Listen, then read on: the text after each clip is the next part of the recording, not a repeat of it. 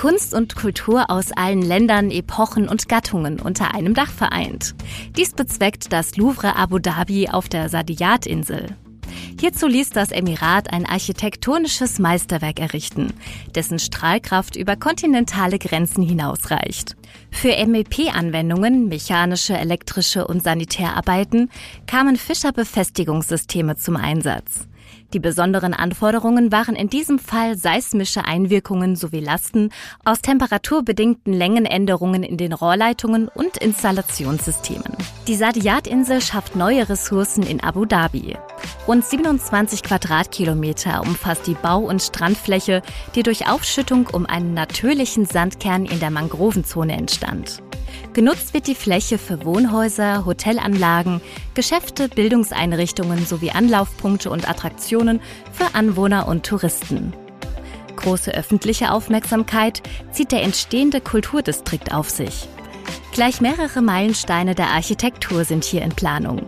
Unter anderem ein neues Guggenheim-Museum von Frank O'Gary sowie weitere Kulturbauten nach Entwürfen von Norman Foster, Zaha Hadid und Tadao Ando. Bereits fertiggestellt wurde das Louvre Abu Dhabi unter Federführung des französischen Architekten Jean Nouvel. Der Bau besteht aus 55 weißen Kuben, die durch integrierte Wasserflächen von weitem wie eine auf dem Meer schwimmende Stadt wirken. Dominierendes und verbindendes Element ist eine lichtdurchflutete Kuppel mit 180 Metern Durchmesser. In die Stahlkonstruktion eingewebt sind 8000 Sterne in verschiedenen Größen und Winkeln, die sich in acht Schichten überlagern. Bei Tageslicht bewirkt das Dach einen Lichtregen in den Ausstellungsräumen. Wenn es draußen dunkelt, strahlt das Kunstlicht umgekehrt aus dem Inneren hinaus in Richtung Sternenhimmel. Der Bau umfasst etwa 24.000 Quadratmeter. Die Errichtung des Museums wurde am 9. Oktober 2007 vom französischen Parlament genehmigt. Eröffnung ist am 11. November 2017. Zu sehen sind eine eigene Sammlung von der Frühgeschichte bis zur Gegenwart und 300 Leihgaben aus 13 führenden Museen Frankreichs in temporären Ausstellungen. Die Anlagenmechanik, Elektrotechnik sowie Sanitär- und HLK-Installationen, Heizung, Lüftung, Klima verantworteten Drake und Skal International PJSC und Hapjor Layton's Beacon HLS.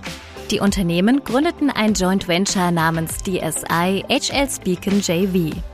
Die Experten entschieden sich für Fischerbefestigungen, um die Stromtrassen sowie Rohre der Sanitär- und HLK-Anlagen sicher zu befestigen. Dabei handelte es sich insbesondere um den Innengewindeanker EA, die Festpunktsattel und schnellen FFPK und FFPS, den Bolzenanker FAZ2, das Highbond-System FHB2, den Epoxidharzmörtel FIS-EM, die Montageschienen FOS, die Konstruktions- und Verbindungselemente FAF und FFF1, das Montageelement FOF 180 Grad, die Schiebemutter FCN Klicks P, den Sattelflansch SFL sowie Gewindestangen, Muttern und Unterlegscheiben.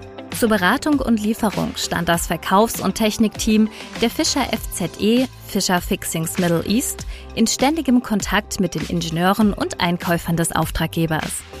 Zahlreiche Zugversuche und Schulungen wurden durchgeführt. Auch Erdbebensimulationen und Belastungsanalysen setzten die Fischer Anwendungstechniker um.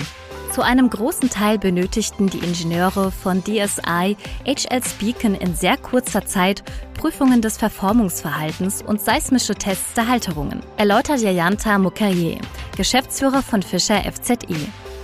Unserem Team gelang es unter anderem mehr als 150 Fälle von Erdbeben und Spannungsanalysen in etwa vier Monaten durchzuführen.